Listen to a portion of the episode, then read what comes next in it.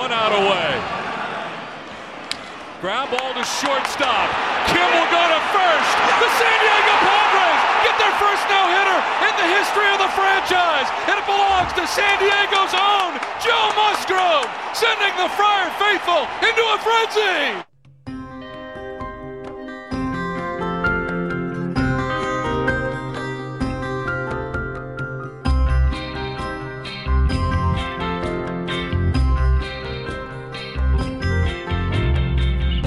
Hier ist Just Baseball, der deutsche Baseball-Podcast.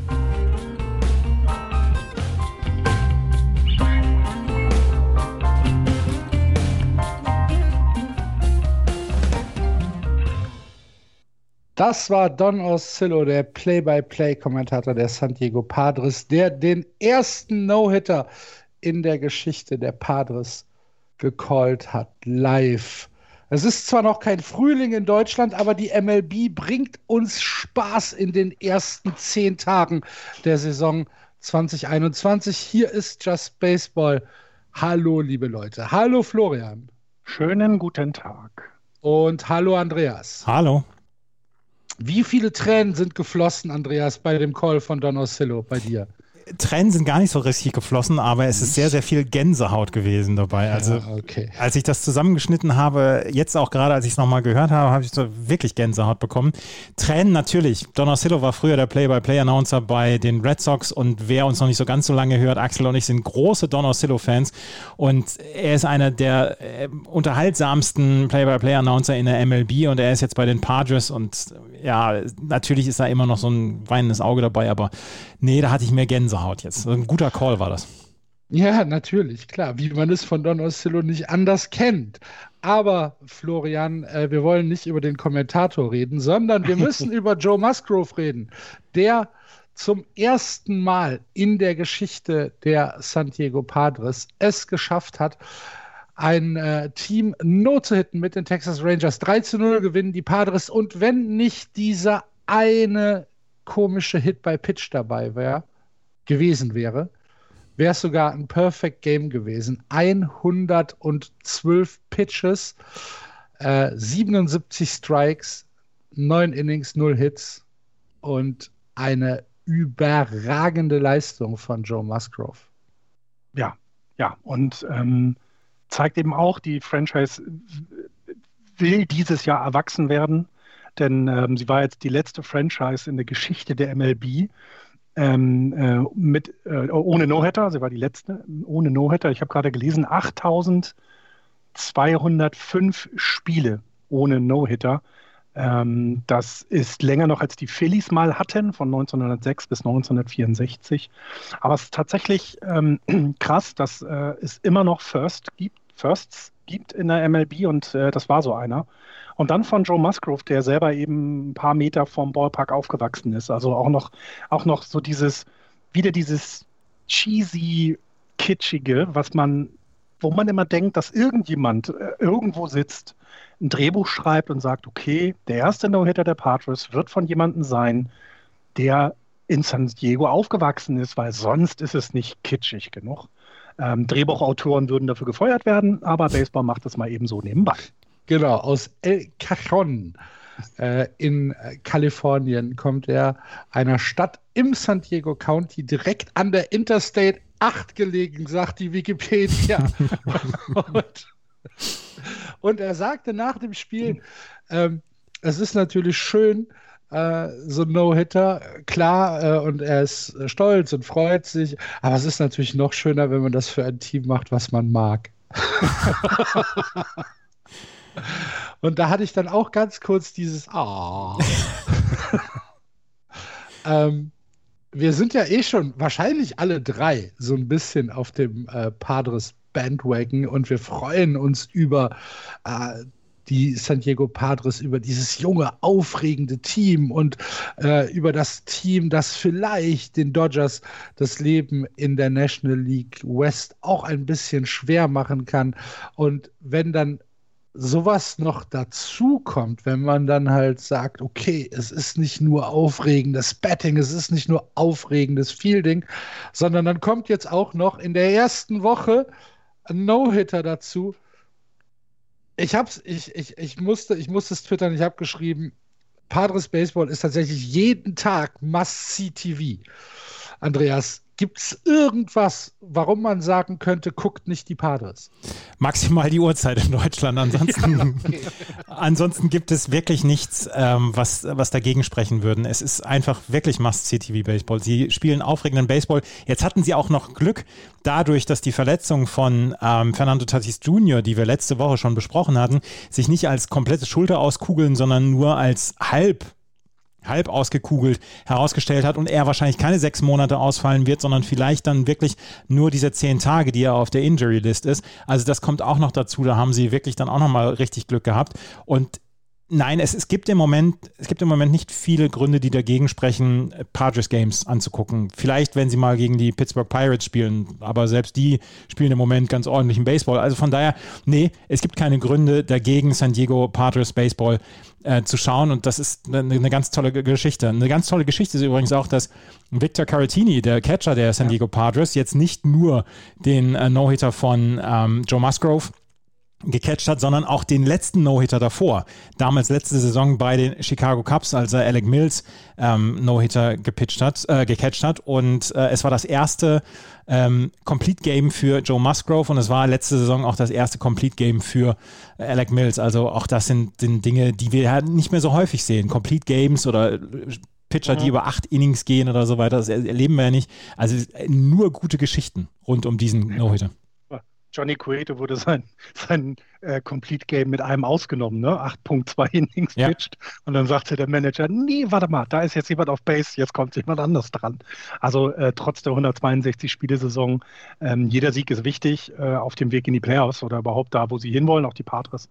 Der, dass das hier so äh, gemacht wurde, lag aber auch eben daran, und das, ähm, es gab ja zu keiner Zeit, also Ne, dadurch, dass er so stabil gepitcht hat, war auch irgendwie, natürlich haben sie, ich glaube, ab siebten Inning gab es die ersten Bullpen-Pitcher, die sich warm gemacht haben. Das ist aber ein ganz normaler Prozess. Also es gehört halt dazu. Du musst ja reagieren können, wenn eben durch einen Walk oder wirklich durch einen Hit jemand auf Base kommt bei, den, bei dem Pitch-Count, den er hatte. Ähm, was also was ich eben auch, was du gerade gesagt hast, dass eben gerade, also ausgerechnet der Catcher, der die letzten No-Hitter in der MLB gecatcht hat, wieder hinter der Platte stand, sagt eben auch etwas über die Qualität des Catchers aus. Denn ähm, wir erinnern uns, ne, so ein Pitcher, ja, der muss natürlich werfen, aber die Pitch-Selektion kommt vom Catcher. Häufig äh, siehst du es ja, also nehmen wir mal bis auf Zach Cranky, der ständig seinen Catcher wegkopf äh, den Wurf, den er vorschlägt. Also so kommt es jedenfalls vor schlägt er ja vor, was jetzt zu tun ist und wohin der Ball kommen solle, mit welcher Geschwindigkeit und welcher Art des Wurfes. Und man sieht auch häufig, dass die, und das ist hier ja auch passiert, dass gerade die Pitcher dann sich also am meisten natürlich bei ihren Catchern bedanken, weil sie sie ja durch diese neun Innings, durch diese 27 aus eben entsprechend geleitet haben.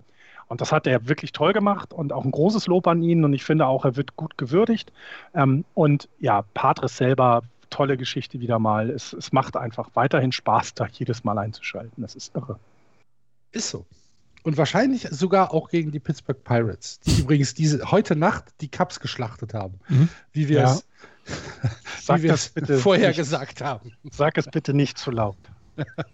Gestern hat jemand zwei Spiele verloren, sozusagen hier im ja. Haushalt. Das möchte, möchte ich jetzt nicht großartig erwähnen.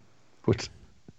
Dann äh, gehen wir von den Padres ähm, weg und ohne, ohne nicht noch einmal zu würdigen, äh, das war historisch, was ja. Joe Musgrove äh, da gemacht hat. Äh, Nochmal der erste No-Hitter in der Geschichte einer Franchise. Ja, es kommt nicht mehr so oft vor, ne? Ähm, und wahrscheinlich zum letzten Mal.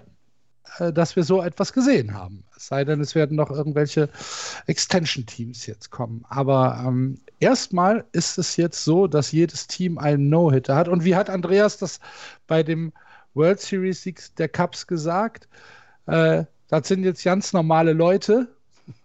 Gilt dann jetzt auch für die Padres. Aber es war gar keine ganz normale Woche, ähm, denn es gab neben den dem No-Hitter der Padres, auch noch weitere Dinge, über die wir reden müssen, und zwar genug weitere Dinge. Und unter anderem gab es den Aufreger der Woche, dem, den Aufreger des Monats und vielleicht sogar des Jahres, nämlich ein Walk-off Hit by Pitch im Spiel der Miami Marlins gegen die New York Mets bei den Mets, ähm, wo äh, äh, äh Michael Conforto, ne, war es, glaube ich, genau, der, der at bat stand. Ähm, bei Bases Loaded im neunten Inning äh, in Anführungsstrichen abgeworfen wurde. Äh, und dieses Hit by Pitch, darüber müssen wir tatsächlich sprechen, weil, äh, wie, wie, wie soll ich sagen, mein erster Eindruck war, wow, war das dreckig von Conforto. Wer es vielleicht nicht gesehen hat, ähm, der Ball, der geworfen worden ist, ich meine, es war Anthony Best, der, der geworfen genau. hat. Kann das mhm. sein? Ja. Ähm, der kam mittelhoch in die Strike-Zone rein und Conforto hat von äh, links geschlagen. Also er stand rechts ne, und äh, hat dann äh, von links geschlagen. Und er hält seinen Ellbogen in die Strike-Zone. Er macht also keinerlei Anstalten, dem Pitch aus dem Weg zu gehen.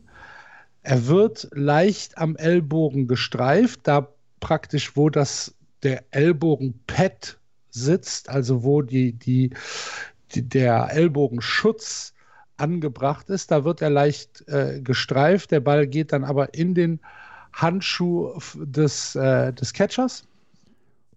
Und ähm, der Homeplate Umpire erklärt sofort und ohne zu zögern Hit by Pitch, äh, Walk Off. Und das ist nicht reviewable. Und jetzt kamen so ein paar Fragen auf. Warum ist das nicht reviewable?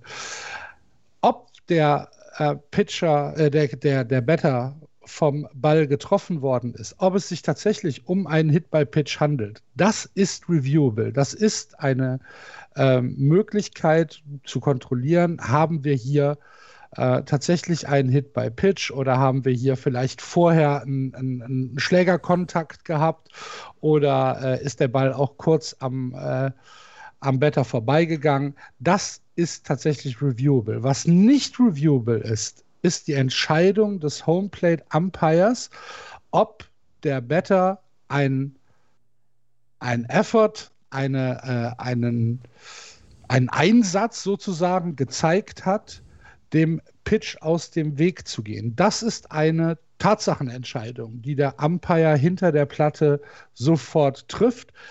Und die ist nicht zu, ähm, zu reviewen und die ist auch nicht zu korrigieren. Das heißt, wenn der Homeplate Umpire sagt, das war für mich ein Hit by Pitch und ich sehe hier keine, ähm, keine Better Interference, also nichts, was der Better falsch gemacht hat, dann ist das ein Hit by Pitch, wenn er denn getroffen wurde. Und damit ist das Spiel dann beendet, weil es halt der Walk-Off war, weil die Bases ja loaded waren. Und äh, ja, darüber müssen wir jetzt reden, Andreas. Der Schiedsrichter hat hinterher gesagt, es war der falsche Call. Er hätte, er hat seinen Ellbogen reingehalten in diese Strike Zone. Es hätte ein Aus sein müssen für ähm, Michael Conforto. Michael Conforto hat gesagt, äh, neuntes Inning, alle Mann auf Base, da bin ich im Battle Mode und im Battle Mode dann lehne ich so ein bisschen über der Platte. hat er so ein bisschen, mhm. hat er so ein bisschen umschrieben. Auf jeden Fall, wenn das der Schiedsrichter gesehen hätte, dass dieser, dass der Ellbogen reingelehnt war und letzten Endes hat er diesen Hit by Pitch so hingenommen, damit er an die First Base kommt, bei Bases loaded, dann der von der Third Base dann ähm, auf die Homeplate kommt und das dann der Walk-Off-Run äh, ist. Ähm, er hat es billigend in Kauf genommen, dass er am Ellbogen getroffen wird und ähm, am Ende ist es der Walk-Off-Hit by Pitch und es hätte niemals, hätte es diesen, diesen Call geben dürfen, dass er für die First Base auf die First Base gekommen ist und dass er ähm, hätte aus sein müssen. Es war vorher zweimal on Base, Francisco Lindor, es war der Home Opener. Francisco Lindor hatte es, hätte es auf dem Schläger gehabt, den, den ganzen ähm, den, das, den ganzen Spuk zu beenden, dann hätten wir gar nicht über Anthony Base und über Ron Culper, den äh, Homeplate Umpire und über Michael Conforto gesprochen. Aber letzten Endes musst du sagen, das ist, das ist kein gutes Play, das ist kein schönes Play, das ist schäbig Und also meiner Meinung nach und letzten Endes geht es darum, dann andererseits wieder Spiele zu gewinnen. Und ja, es hätte niemals diesen Call geben dürfen. Er hat ihn ja erst richtig gecallt. Das ist ja das, das ist ja auch das große Problem. Er hat erst gesagt, das ist ein Strike. Und wenn ein Ball in der Strikezone ein ähm, Batter trifft, ob er sich nur reinlehnt oder nicht, dann ist das ein Strike und kein Hit by Pitch. Und weil der Effort des Batters nicht aus dem Weg gegangen zu sein halt relativ klar ist, weil er nicht nichts in der Strikezone verloren hat. Genau. Ne? So, und das heißt, dass, dass dieser, dieser erste ähm, dieser erste Impuls vom, vom Amt ja richtig war. So, und dann hat er halt mitbekommen, dass es ein Hit, also dass er getroffen wurde. Und dann müssen sie es halt, oder dann haben sie sich halt angeguckt und eben falsch entschieden. Das passiert. Michael Conforto da jetzt, also ich habe schon schlimmere Sachen gesehen, sagen wir es mal so. Find, ich finde das jetzt also nicht ganz so schlimm, wie es äh, dann auch teilweise gemacht wird. Ähm, manchmal gehst du als Better halt mit dem Ball auch mit. So, also es gibt ja so, so, so Standardbewegungen, die du machst. Ähm, hier war es halt, ja, ich lehne mich dann halt ein bisschen da rein, dass ich vielleicht getroffen werde. Das war ja auch relativ am Rand der Zone, hätte ja klappen können. Ähm, ich glaube, da er da auch seinen Ellbogenschutz äh, hatte, nimmt er den Schmerz dann dort auch in Kauf, weil sonst lässt man sich ungern mit einem Ball am Ellbogen treffen. Dann kann der Ellbogen nämlich schnell mal durch sein oder weg sein, kaputt sein. Ähm, ja, es ist, ähm, aber es ist wieder mal, also das ist, das, das ist so das, was mir sofort in den Kopf geschossen ist. Die Mets tun immer Mets-Dinge. Also es, es konnte auch irgendwie keinem anderen Team passieren. Wie kann es denn bitte sein, dass du so früh in der Saison schon so ein merkwürdiges Spiel hast? Du ne, fängst an mit Pausen, weil eben dein Gegner äh, Covid-19-Leute hat auf der, äh, der Covid-Liste und das Spiel verschoben wird. Dann hast du endlich deinen Home-Opener und dann gibt es ein Walk-off-Hit by Pitch das kommt zweimal die Saison vor, wenn überhaupt. Also es ist wieder so Mets doing Mets things. Und das, äh, das fand ich eigentlich am wirklich lustigsten an dem Ganzen. Und dann halt auch noch so einen kontroversen Walk-off. Ja. Hit by Pitch. Wenn so ein, so ein Call halt Spiel 7 in der World Series ist, dann ist äh, es sicherlich ein bisschen dramatischer und dann wird es wahrscheinlich oder hätte das wahrscheinlich Implikationen gehabt, dass die Review-Regel äh, geändert wird. So gehen wir jetzt einfach mal davon aus, dass alle daraus gelernt haben, oder? Ja, also es gibt, es gibt ein relativ bekanntes Beispiel dafür von einem Spieler, der gerne mal sich in den Pitch reingelehnt hat. Den kennen wir auch noch von den Red Sox. Äh, Shane Victorino hat das früher ganz gerne gemacht. Und äh, es, ist eine, es ist eine Regel, die meiner Meinung nach durchaus Sinn ergibt, weil dadurch kannst du halt, äh, dadurch kannst du halt dir Vorteile erringen, wie wir es jetzt gesehen haben. Und von daher ähm, sollte sowas dann vielleicht dann auch reviewable werden. Das, ja, ich weiß nicht, aber dann, dann bist du sehr schnell dabei zu sagen, wenn das reviewable ist, dann müssen auch Strike- und Ball-Calls reviewable sein. Auch wieder das wahr. wird ja auch das, ja, ja, genau. Das wird eben genau mal so die Grenze sein. Ne? Also ja. muss genau da, da werden die so lange wie möglich dran oder so, ja, so lange wie möglich so das umgehen, dass das genau nicht passiert, weil sonst kannst du das Spiel in die Tonne kippen. Ja, also und sonst, du brauchst vor allen Dingen kein Amt mehr. Ja. Genau. Aber also dann, dann kannst du auch sagen, wir haben hier eine Strike Zone, die wird elektronisch überwacht. Genau. Und äh, dann brauchst du keinen Homeplate Umpire mehr. Dann machst du von oben noch eine, eine Kamera, die äh, die vielleicht äh, die, die, die, das Homeplate äh, überwacht und dann hast du es. Ne? Ja. Dann brauchst du dann brauchst es halt nicht mehr. Dafür ähm, kommt es auch zu selten vor. Also ganz ehrlich, ja, diese, diese genau. Kontroversen, genau. und, das ist. Und ich glaube halt, ich glaube halt, dass du, dass du da ähm, tatsächlich auch kein Review brauchst. Ne? Du hast es schon gesagt, Florian. Erstens ist es halt nichts, was man jeden Abend sieht, wo halt jeden, jeden Tag äh, drüber gesprochen wird. Und äh, zweitens ist es halt einfach ein blown Call.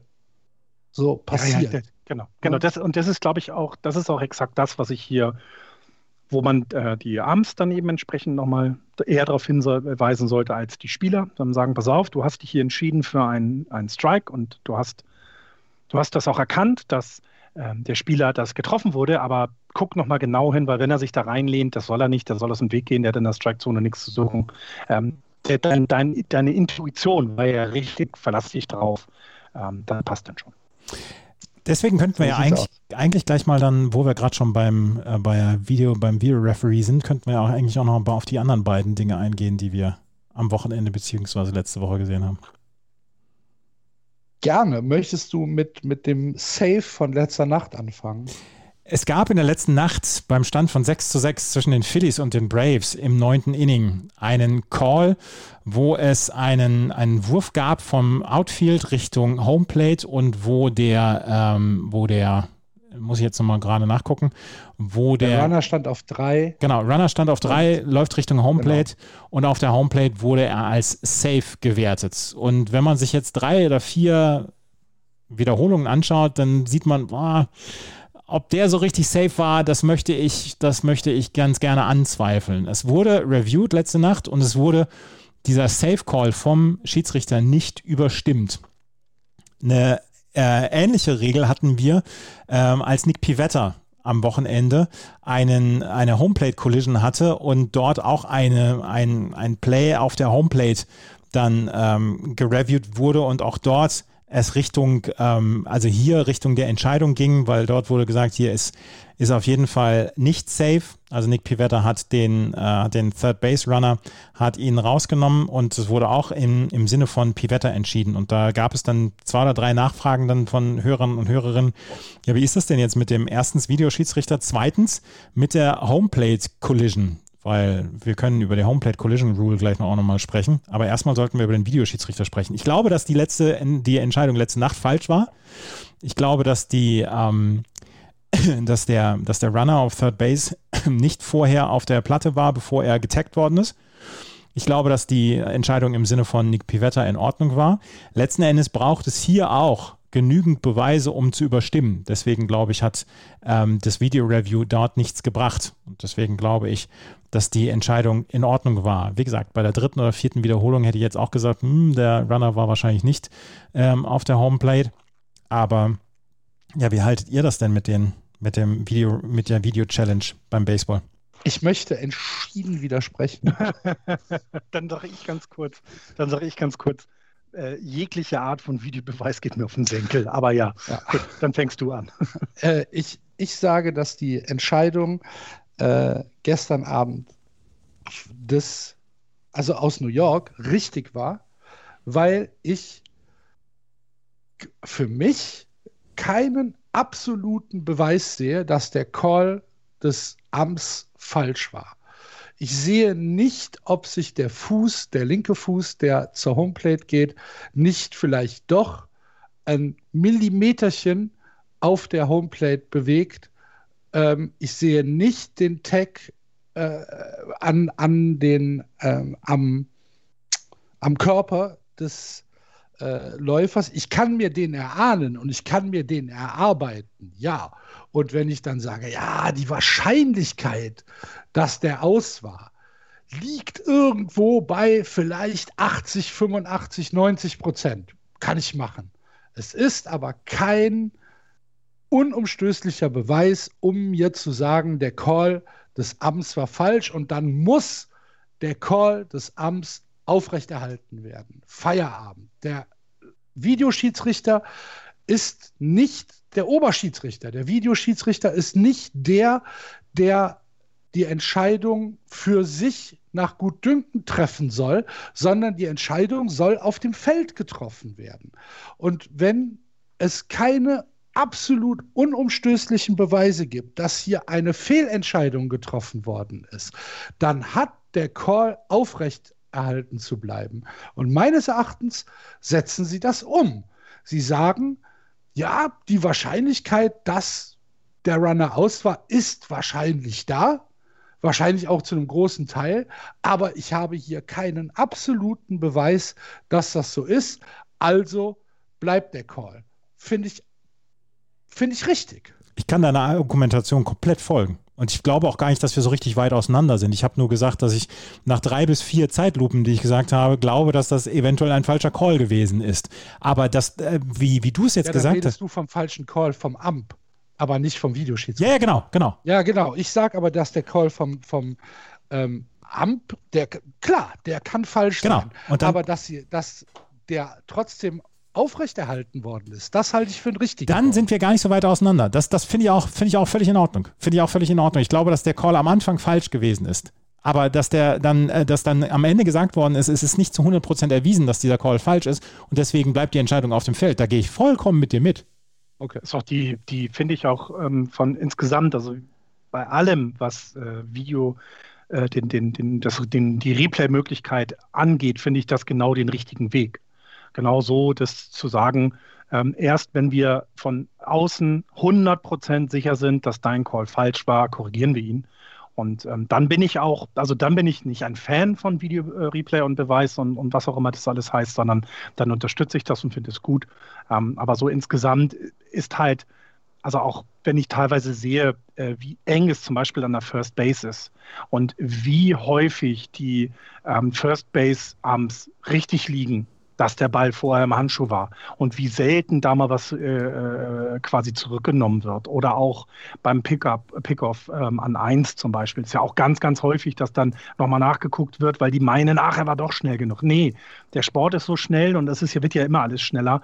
Es, wenn, der das, wenn der das an der 1b äh, richtig sieht, dann ist das in Ordnung. Und es gibt wirklich diese ganz seltenen Fälle. Ich meine, wir wissen es noch beim, beim Perfect Game von, wem war es noch? Äh, als der, der oh Amter, no, den, Joe West. Joe, als der da quasi 8, 48 äh, nee, das war gar Nicht Joe West, ne? Nee, Hernandez. Äh, äh, nee, Angel Hernandez war das auch nicht. Wer war es denn? Ja. Aber die Zuhörer Egal. wissen, wir haben ja. da schon häufig ja, ja. darüber gesprochen. Die Zuhörer wissen es schon.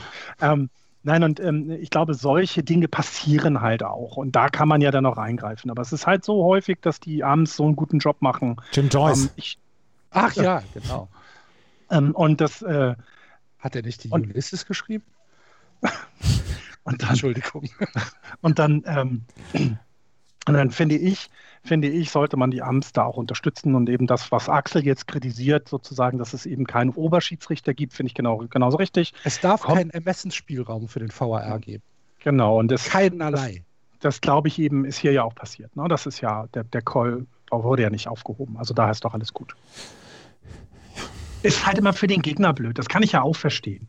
Also wenn ich dann teilweise sehe, welche Balls und Strikes nicht gecallt werden, wenn es gegen die Giants geht, möchte ich auch ausrasten wie so ein kleines HB-Männchen. Äh, für die jüngeren Zuhörer, das war früher eine Werbung, da, äh, wo ein kleiner Mann immer ausgerastet ist und dann geraucht hat und dann ging es ihm gut. Ähm, damals, als es noch Zigarettenwerbung gab. Und ähm, da möchte ich das auch tun. Aber im Grunde siehst du ja, dass da die Fehlentscheidungen auch in einem so geringen Prozentzahl sind, ähm, dass ich finde, dass hier sehr viel Wind gemacht wird um nichts. Und dann können wir aber wirklich gerade nochmal die Homeplate Collision Rule gerade erklären. Ja, weil, die Buster Posey Rule. Ja, genau, genau, genau, genau. Die Buster Posey Rule. Die Buster Posey Rule heißt Buster Posey Rule, weil Buster Posey vor, ich glaube schon zehn Jahren jetzt, ist der an der Homeplate äh, wollte er die Homeplate abdecken und damals hat er halt komplett auf der Homeplate gestanden gegen einen Runner von Third Base Richtung Homeplate und ist damals umgerannt worden, hat sich mehrere Bänder gerissen, hat eine Gehirnerschütterung gehabt und hat dann hinterher gesagt, Bein gebrochen. Bein, gebrochen. Bein gebrochen.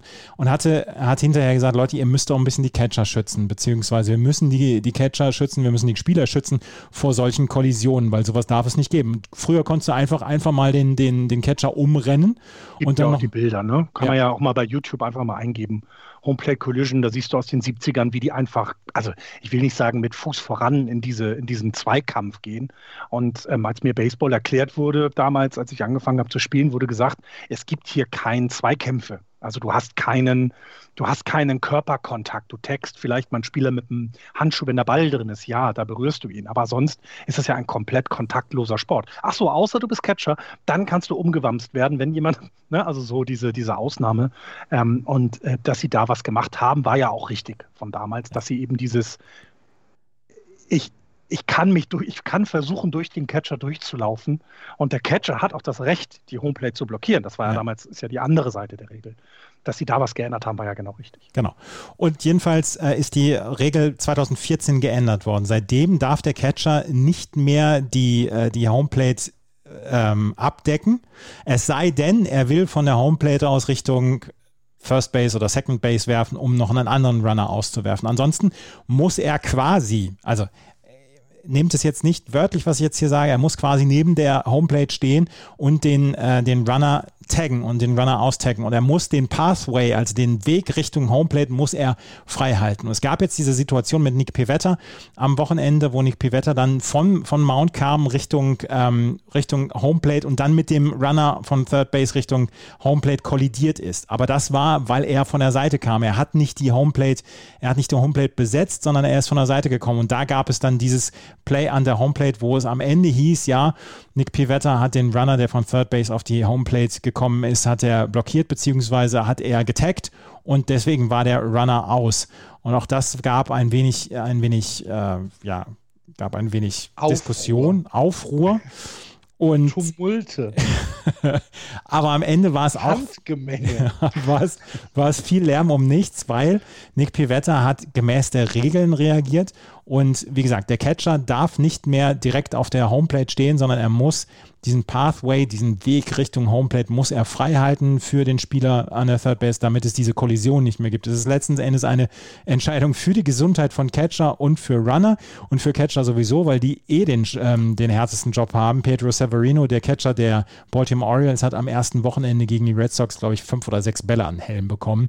Ähm, der, die, sind, die, die stehen dann auch noch 120 Spiele lang in der Hocke und die haben eh den härtesten Job. Von daher auch eine Regel meiner Meinung nach, die sehr, sehr, sehr, sehr gut war und sehr dem Sport zugute kam und der Gesundheit der Catcher.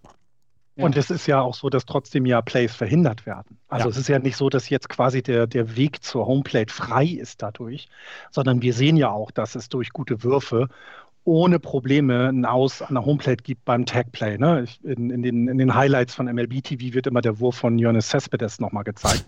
Der einfach. Der wird auch in den Träumen den, von Axel immer noch gezeigt. Ja, ja, kann ich auch verstehen, weil es ist ein fantastischer Wurf. Ähm, weil das ja immer noch passieren darf und kann. Und ähm, du hast eben bei Force Play kannst du äh, kannst ja tacken, das ist ja dann auch in Ordnung. Ähm, wenn du dann irgendwie als Catcher noch die Platte berühren müsstest, dann kannst du das ja auch wie ein First Baseman. Daher ähm, es, es, ich finde, es, es wird ja nichts verhindert in diesem Sinne. Ne? Das finde ich gut. Nee, das Einzige, was halt verhindert wird, ist, dass, dass es halt diese Bum-Bum-Plays äh, gibt, wo am Ende zwei Leute äh, mit dem Krankenwagen abtransportiert hm. werden müssen, ja. weil sie halt wie zwei Stiere gegeneinander gelaufen sind. Das wird halt.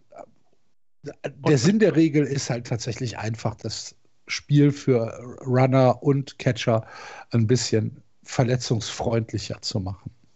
Und, und naja, und man sieht ja auch, dass, dass also trotz allem Schutzes, den die Catcher ja nun mal haben müssen, ähm, äh, war die Verletzungs-, das Verletzungsrisiko halt immer noch da. Siehe Buster Posey damals, der ja dann die Saison ausgefallen ist, äh, ähm, das wahrscheinlich, ne, also quasi dann ja auch den Giants die Saison gekostet hat, weil er der beste Spieler war. Und ähm, sowas, äh, man merkt ja immer mehr, dass es eben nicht mehr, also Baseball verändert sich ja langsam, wird ja moderner, wird ein bisschen vielleicht auch angepasster. Die Spieler zum Beispiel sind ja wesentlich athletischer, als man es früher noch im, im, im Gedächtnis hatte. Also so wirklich dicke Spieler, sage ich mal, gibt es ja nicht mehr. Das wird immer weniger, sondern es ist ja schon sehr muskulös und ähm, sehr viel Kraft und Ausdauer was es da alles gibt.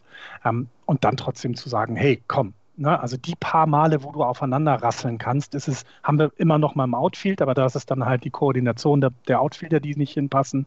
Wenn sie zum Ball rennen, da gibt es manchmal, manchmal doofe Szenen.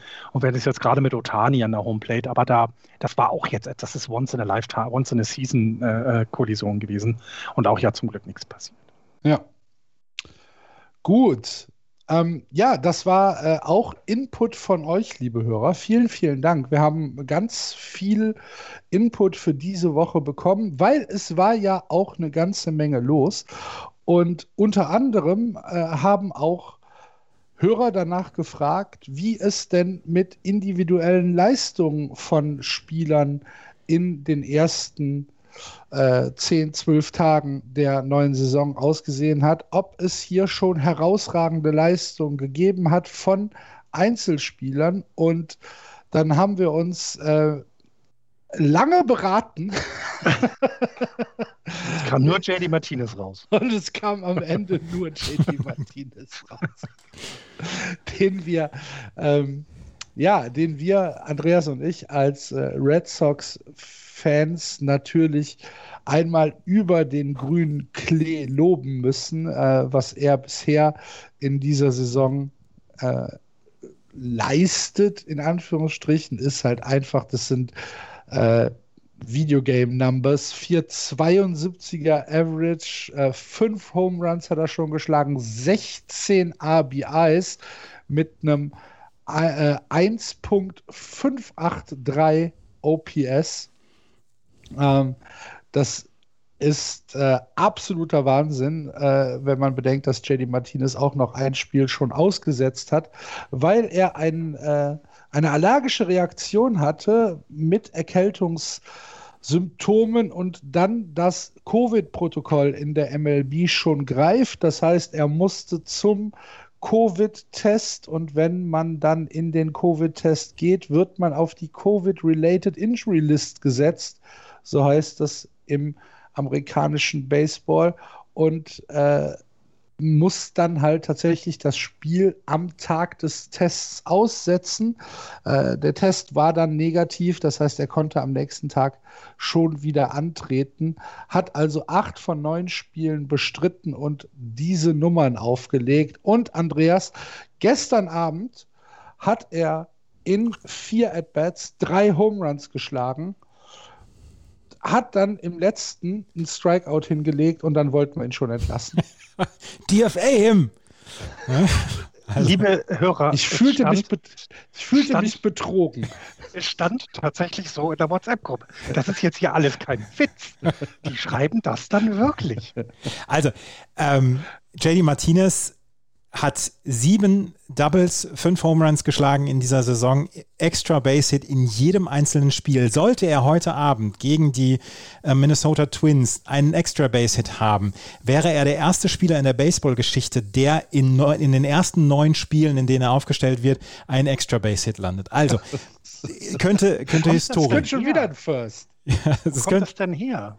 Wo kommt das denn her? JD Martinez, JD Martinez war 2020, das Jahr von JD Martinez war 2020 zum Vergessen, also wirklich zum Vergessen. Von 142 Qualified Hitters, also ähm, Hitter, die eine bestimmte Anzahl an At-Bats hatten, war er auf Platz 129. Er war wirklich, er war wirklich der Bodensatz der, der Hitter in der MLB-Saison 2020. Er hatte überhaupt kein Interesse. Irgendwann hat er komplett ausgecheckt aus der Saison und es war wirklich traurig, ihm zuzugucken. Ihm fehlte laut eigener Aussage unter anderem, was 2020 nicht erlaubt war, die Möglichkeit, äh, At-Bats per Video nochmal nachzuschauen. Die Spieler haben im, äh, im Dugout haben sie die Möglichkeit, ihre At-Bats dann nochmal nachzuschauen, um vielleicht Dinge zu ändern zum nächsten At-Bat. Das hat er seit dieser Saison wieder und es scheint, als ob es, ob es bei ihm Wunder gewirkt hat. Er ist im Moment der heißeste der heißeste Hitter auf diesem Planeten. Wenn du den anfasst, verbrennst du dir die Finger im Moment. Das ist wirklich der Wahnsinn. Jedes At-Bat bei ihm ist, ist ähm, ein, ein Double oder ein Home Run to be happen. Sau, sau, gefährlich, ne? Also den das, du musst eigentlich um ihn rumpitchen, ne? Also ja. so gefühlt. Also das ja. ist wirklich so. Das ist mir auch aufgefallen in den Spielen, äh, die ich dann in meiner Zusammenfassung gesehen habe, in den Highlights gesehen habe. Da ist, äh, da wird halt sehr häufig sein At-Bat gezeigt und äh, das äh, finde ich bemerkenswert, weil man eben auch nicht, ne, also er ist ja er ist ja jetzt nicht irgendwie ein Spieler, der mit 27 oder so jetzt quasi für seinen neuen Vertrag spielt, sondern der hat einen vernünftigen Vertrag bei den Red Sox auch im nächsten Jahr. Er ist 34 Jahre alt, wird nächstes Jahr 35. Also der hat ja quasi in seinem Leben schon einiges erreicht. Und dass der jetzt so aufdreht und ähm, sich so verbessert hat, das ist ja, ist ja fantastisch. Ich meine, ist ja einfach nur toll. Wir wissen ja, wir wissen ja, dass er gut ist und dass er ein, ein toller Hitter ist. Deswegen ist er ja verpflichtet worden von den Red Sox als DH, als Nachfolger von David Ortiz. Ähm, und 2019 war super von ihm und 2018 war, war super von ihm. 2020 war halt ein Jahr zum Vergessen und er ist so ein bisschen in Vergessenheit dann auch geraten. Und deswegen dieses Jahr, er hatte schon im, im Springtraining gute Zahlen aufgelegt und jetzt legt er einfach so los und er sagt selber, er freut sich und er hat die Möglichkeit dann halt per Video das dann nochmal nachzuschauen, er kann sich drauf einstellen und es funktioniert halt. Was er halt vor dem vierten Ad, was er vor dem vierten At-Bat halt gemacht hat, das weiß ich nicht.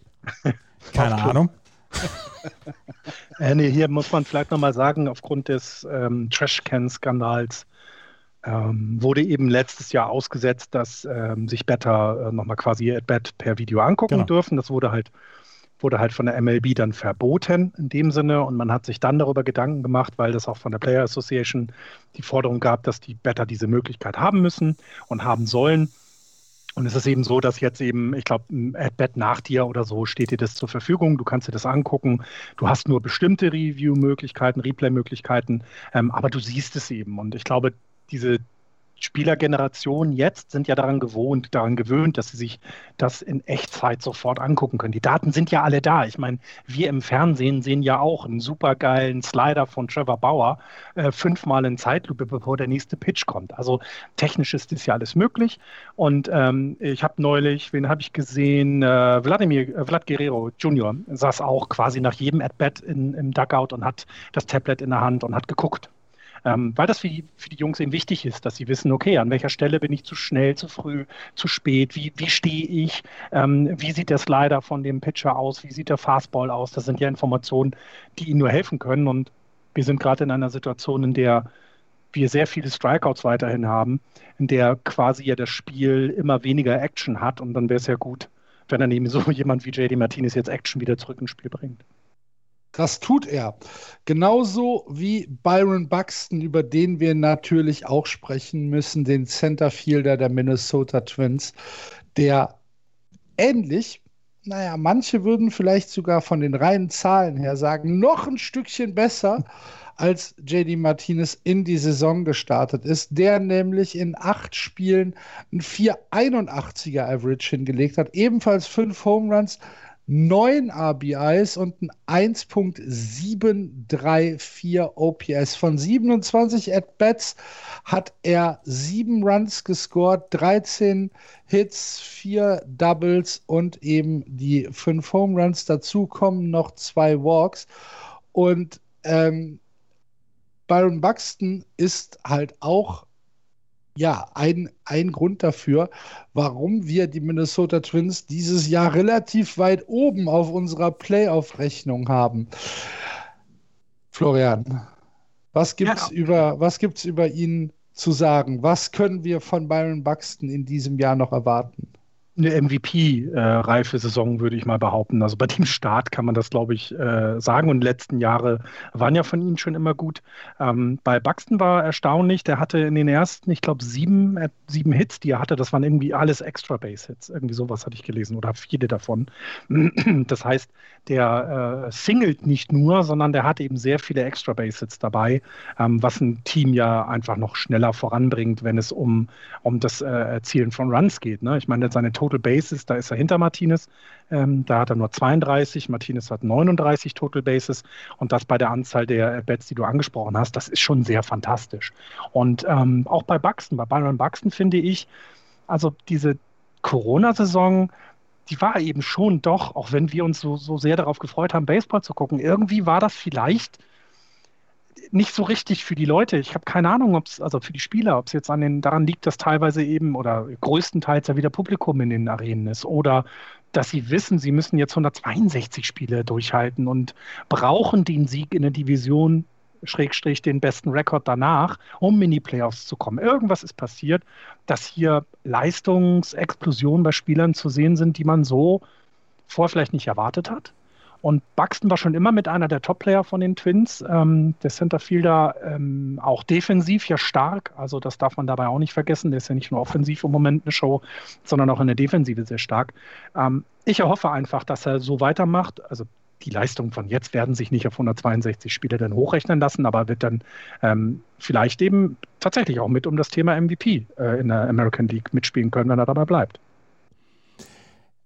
Byron Buxton, meiner Meinung nach kommt dieser, dieser dieser Ausbruch von Byron Buxton jetzt zum Anfang der Saison kommt er überraschender als bei JD Martinez. Bei JD Martinez wussten wir, dass er ein etablierter Hitter ist, aber wir haben bei Byron Buxton häufiger schon darüber gesprochen. Ich meine, der Junge ist erst 27 Jahre alt, von daher, äh, da muss man auch die Kirche ein bisschen im Dorf lassen. Aber wir haben, wir haben in den letzten Jahren häufiger dann von ihm so Slumps gesehen, wo wir gedacht haben, ja, er ist ein super Centerfielder und es ist wirklich, äh, man kann ihm sehr gut zuschauen, wenn er in der Outfield, äh, wenn, man, wenn er im Outfield seine Defensivmagie entfaltet, aber an der Platte ist er noch nicht so richtig gut. Und was er jetzt so hier abgeliefert hat, das bislang, das ist schon richtig, richtig cool. Und letzte Nacht, ich glaube, letzte Nacht war es, wurde er am Cycle nur gehindert, weil er abgeworfen worden ist. Und da gab es dann Buhrufe gegen den Pitcher. Ja.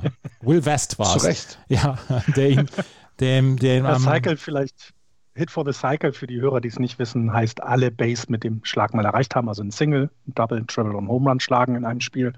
Kommt nicht so häufig vor tatsächlich, weil es eben, du hast ja nur fünf At-Bats, um das zu schaffen. Maximal. Überhaupt vier Hits. Maximal. Maximal ja. fünf ja, At-Bats, genau. Und eben überhaupt vier Hits ist schon nicht so häufig. Also es ist ja nicht jetzt eine, ja. eine besondere, also das ist ja schon immer noch eine Besonderheit in einem Spiel. Äh, ich denke ja. gerade an die neuen At-Bats bei Mets gegen Marlins. Im 28. Inning. Aber gut. Ja, ähm, also JD Martinez und Byron Buxton äh, haben wir und äh, dann haben wir uns noch einen dritten Spieler rausgesucht, dessen Leistung im Saisonstart wir ein wenig würdigen wollen, nämlich von den Atlanta Braves Ronald Acuna Jr., der Dinge macht, die nicht normal sind. Äh, unabhängig von seiner kompletten Offensivleistung, also hier vielleicht auch kurz die Zahl, 4,44er Average, 4 Home Runs, 8 RBIs, 1.378er OPS bei 36 At-Bats, 16 äh, Hits, 5 Doubles und eben die 4 Home Runs. Dazu auch zwei Walks gezogen. Macht er Dinge, die man so nicht sieht. Wenn wir uns zum Beispiel überlegen, dass er ein Routine Groundout, äh, wo er am Schlag ist und auf die First läuft, dass das dann auf einmal kein Routine Groundout ist, sondern Acuna Junior schneller ist als der Ball, weil er nämlich pro Sekunde 10 Meter läuft. so wie ich. Ja, also eine freien Sekunde. Genau. Jetzt bergab geht. ähm, dann, dann sitzt du da und denkst, okay, das sieht man nicht so häufig. Andreas. Nein, das sieht man nicht häufig. Und wir haben, wir haben häufiger darüber gesprochen, über richtig schnelle Spieler. Wir könnten hier Tim Castro noch ähm, erwähnen, den ich schon in der Vorschau erwähnt hatte von den Arizona Diamondbacks, mhm. der einfach so schnell ist, dass er ähm, Bases stolen einfach sofort hat, so, sobald er auf, äh, sobald er auf First Base ist, beziehungsweise der gerne auch mal die First Base stiehlt das hat Ronald Acuna Jr. auch gemacht. Es war ein Routine-Groundout und er, er packt es bis zur First Base mit 31 Fuß pro Sekunde, was du gerade auch gesagt hast. Ähm, der, ist einfach, JD Martinez haut drauf, wie ein Bekloppter. Byron Buxton haut drauf und hat eine super Defensive im Moment. Ähm, Ronald Acuna haut drauf und ist schnell. Also wir sehen alle Facetten dieses Spiels in drei Spielern im Moment. Und das ist, das, das macht die Sache äh, so, so verzückend, dass alle Spieleformen, alle Spielerformen dann in irgendeiner Weise auch für Schlagzeilen sorgen können. Und für Ronald Acuna Jr. ist es halt äh, die Geschwindigkeit, die er hat. Er ist, er ist ein super Defensivspieler. Er kriegt es im Moment in der Offensive hin und er ist unfassbar schnell. Und wirklich, wenn man sagt, 30 Fuß pro Sekunde ist Elite, also da, da bist du, da gehörst du beim Scouting, gehörst du dann wirklich in, in das obere Regal rein, dann ist er noch ein bisschen schneller. Und das macht die Sache im Moment ziemlich, ziemlich cool. Ja. Und vor allem, vor allem, man darf nicht vergessen, ne, der ist in die Saison gestartet mit zwei von zwölf. Ne? Also das heißt, der, der hatte einen kleinen Slump am Anfang und ich meine, wir wissen das alle, dass Baseballspieler ja, im, also viel ja auch im Kopf passiert, ne? wenn du dann plötzlich keine Ahnung, den Ball nicht triffst, obwohl du nicht so viel verändert hast zum letzten Jahr. Danach ist er in den letzten 23 At-Bats, hat er 14 Hits, also 14 von 23 ist er nach dem gegangen. Gegen die Phillies war er 9 von 12 in der Serie, zwei Home Runs geschlagen. 9 von 12, 75er Betting Average, um es mal so zu erzählen. Ähm, das ist schon, ähm, also man sieht diese Jungs, ne, wo wir vor zwei Jahren gesagt haben, nehmen wir Tatis Jr., nehmen wir Acuna Jr., Buxton, ja, das werden mal gute Spieler. Ich glaube, wir haben genau jetzt die richtige 162er-Saison wieder erwischt, dass man es auch sieht, dass sie besser werden, erwachsener werden und äh, ihre Teams entsprechend dann auch ja, nochmal ein Stück besser machen. Ne? Ich glaube, Byron Buxton führt gerade die Windsor, Buff, äh, Windsor Buff Replacement Liste der, der ähm, ja, Offensivspieler insgesamt sogar an. Ja, mit 1.2 gilt im Moment ähm, als der quasi beste. Ne, danach kommt naja, dann, wenn du äh, überlegst, in neun Spielen hat er schon dafür gesorgt, dass er 1.2 Spiele alleine gewonnen hat. Acuna Junior, okay.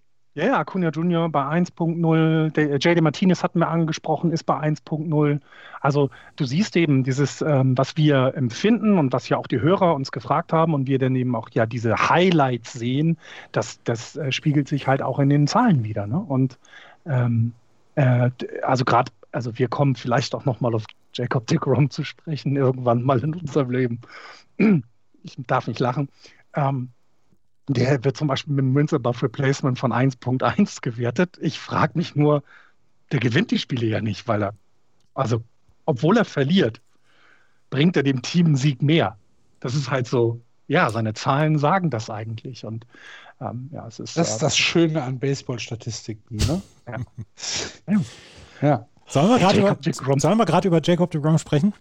Ja, Können wir gerne machen, ja. ja Jacob DeGrom hat ähm, in seinen beiden Spielen, die er jetzt gepitcht hat, und er hat in beiden Spielen keine Complete Games gepitcht, aber er hat in beiden Spielen, also ich möchte sagen, relativ gut gepitcht. Ich, komm, ich bin damit zufrieden mit seinen Leistungen. Hat er einen Run abgegeben? Einen Run, glaube ich, hat er abgegeben, ne? Ja. Und äh, hat beide, und die, die Mets haben beide Spiele verloren von ihm. Also wir haben, wir haben eine Line von, von ihm. Ne? Also ja. 0-1 hast du gerade gesagt. Sein ERA liegt derzeit bei 0.64. Ähm, er hat 14 Innings pitched, 8 Hits zugelassen, das ist okay. Ein Run, und der war earned, weil das ein Home Run war. Er hat zwei Walks nur zugelassen, ähm, 21 Strikeouts in zwei Spielen, also ein Schnitt von 10.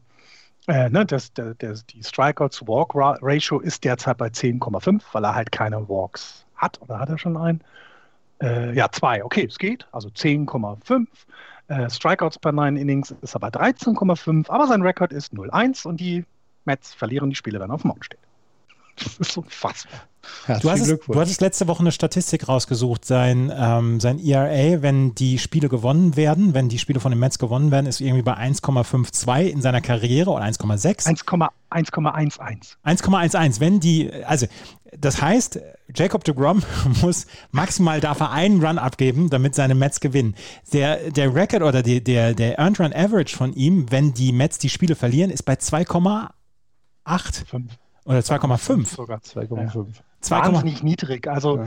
eigentlich müssten die Mets nur im Schnitt drei, also 2,7 Runs äh, bei ihren, bei, bei äh, werfen, wenn sie äh, Jacob de Grom auf dem, auf dem Mount haben. Ähm, und er würde kein Spiel mehr verlieren, weil der nichts zulässt. Der, der Typ ist einfach, und deshalb. Wie soll man das sagen? Der ist der Hammer. Deshalb, liebe Kinder, ist diese ähm, Statistik Wins und Losses für Starting Pitcher komplett irrelevant. Für Pitcher an sich ist sie komplett irrelevant. Wir wissen, dass Jacob de Grom wahrscheinlich im Moment der beste Pitcher des Planeten ist, beziehungsweise der MLB ist.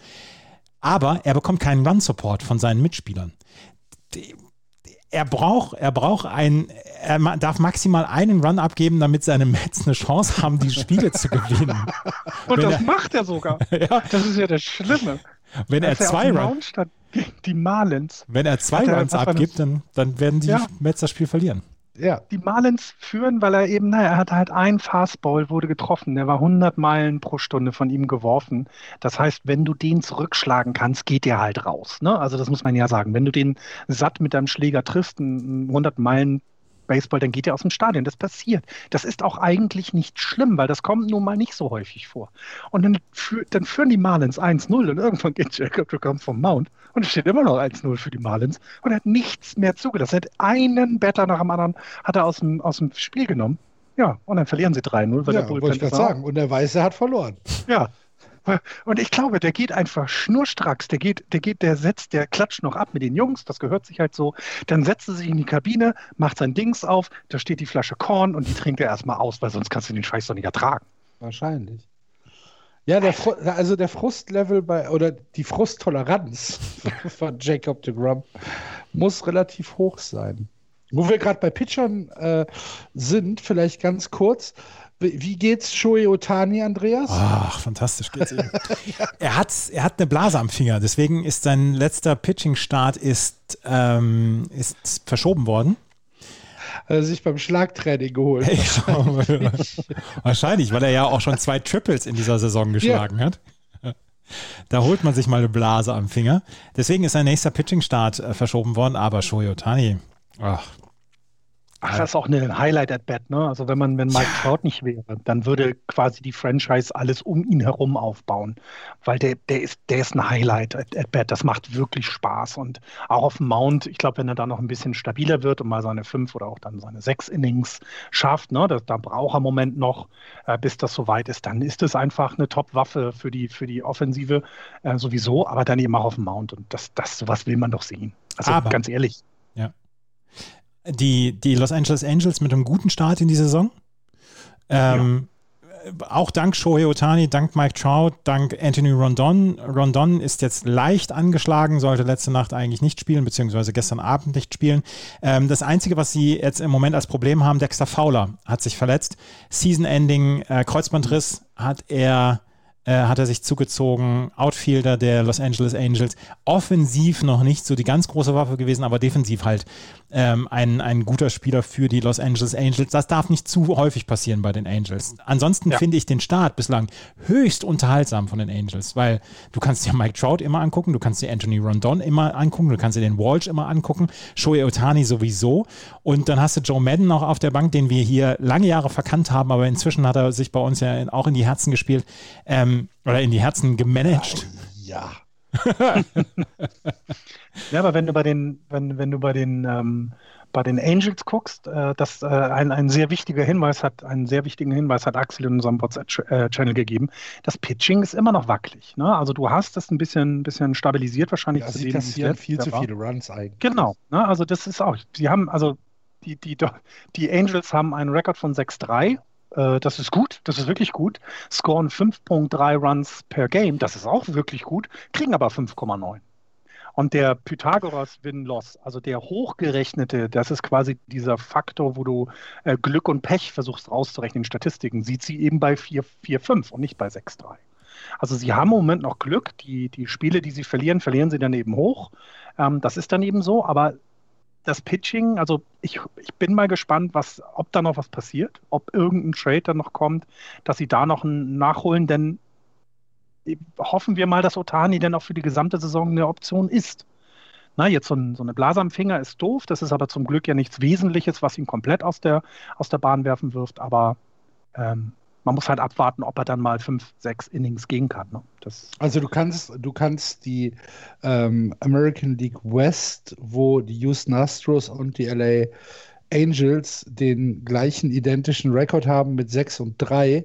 Ähm, das kann man schon ein bisschen auseinanderpflücken, wenn man sich die Runs anguckt, weil die Astros sind im Moment auf einem Run Differential von plus 23 mit 56 Runs scored und 33 Runs against, wohingegen die Angels äh, 48 Runs selbst gescored haben, dafür 53 schon kassiert haben. Das heißt, sie haben 20 Runs mehr kassiert als die Astros und dann auch noch 8 Runs weniger geschlagen, sodass sie bei minus 5 stehen, obwohl sie halt 6 und 3 in dem, äh, im Rekord sind. Ähm, ob das jetzt zu nachhaltigen Problemen führen wird bei den Angels, keine Ahnung, weiß ich nicht. Wenn sie die Spiele weiter gewinnen, ist es halt völlig egal, wenn du in der Woche ein Spiel 9-0 verlierst und dafür vier Spiele 1-0 gewinnst. Ja, nimmst du immer noch. Aber ähm, also ich finde schon, dass das ein Indikator ist, dass man aufpassen muss ähm, in Anaheim. Ja, klar. Absolut. Sehe ich auch so. Und du hast gerade angesprochen, ne? es gibt eben Teams, die zeigen eben, wie es anders ist. Ne? Also der, der Run Differential per ja, Game. Haben die, die Astros haben auf jeden Fall wieder irgendwas gefunden. Weil der Run Differential per Game bei den Astros ist 2,6. Die sind 2,6 Runs per Game besser als ihre Gegner. Äh, letztes Jahr haben diese Statistik die Dodgers angeführt, die im Moment derzeit bei 2,3 sind, nicht weit weg. Also, ähm, und wenn man sich die Dodgers dieses Jahr anguckt und jetzt auf die Astros guckt, dann kann man sagen, guter Start äh, die haben die Astros erwischt. Sie sehen auch im Moment sehr motiviert und, und gut aus, im Gegensatz zu dem, was wir letztes Jahr gesehen haben. Aber auch da, ne? Sie wissen, 162 Spiele in dieser engen Division, da musst du jedes Spiel angehen, als wäre es das letzte. Aber was machen ja. die ganzen Schneeschaufeln im Dugout bei den Astros? Die klappern immer so. Die ne? klappern immer so, ja. Das ist total störend, wenn, wenn, die, ja. wenn die Astros at bat sind. manchmal, manchmal denkt man, da wäre ein Rhythmus. So. Keine Ahnung. Keine Ahnung, woran das liegt. Keine Ahnung. Wir haben äh, noch ein paar Hörerfragen bekommen, äh, nämlich äh, zum Beispiel die Frage, was sind denn eure Überraschungsteams äh, zum Start der Saison? Habt euch ein oder mehrere Teams besonders äh, überrascht? Und zwar, ich gehe mal davon aus, dass äh, hier von positiven Überraschungen die Rede ist. Darf ich meins zuerst nennen? Bitte. Ja, bitte. Die Boston Red Sox. Aha. Ja, also ja, tatsächlich. In der nach 0-3 Start. Ja, nach 0-3 Start. In der starken Division. Nun hatten sie auch Spiele gegen die Baltimore Orioles, das muss man dazu sagen, klar. Die aber auch schon vier Spiele von neun gewonnen haben, also zwar negativen Rekord haben, aber ja auch nicht unbedingt so rumdümpeln. Okay, Moment, Moment, das muss, das, das, das muss jetzt aber anders aufziehen. Die Boston okay. Red Sox haben sechs also. ihrer neun Spiele gegen die Baltimore Orioles gehabt. Und naja, das ist halt, ähm, ich finde, das ist überraschend, ähm, wie gut das Ganze da zusammenkommt. Ich ähm, äh, hätte nicht gedacht, dass Kiki Hernandez eine so gute Verpflichtung ist. Jetzt hat er die Zahlen nicht wie ein JD Martinez. Ähm, aber irgendwie war das, ist das, manchmal sind das ja so Verpflichtungen, die du gar nicht unbedingt mit Zahlen belegen kannst, aber der tut dem Team gut. Ich bin immer noch, ich glaube, ich kann immer noch die äh, Los Angeles Dodgers Fans verstehen, die es nicht gut finden, dass Alex Verdugo im Tausch gegen Mookie Betts abgegeben wurde, weil aus dem wird auch mal was. Also der ist, der, der zeigt immer mehr sein Potenzial und das ist also auch ja was für die Zukunft. Rafael Devers finde ich, ähm, bis auf die paar Fehler, die er macht, hat auch einen starken Saisonstart. Das darf man wirklich nicht vergessen bis auf die paar Fehler, die er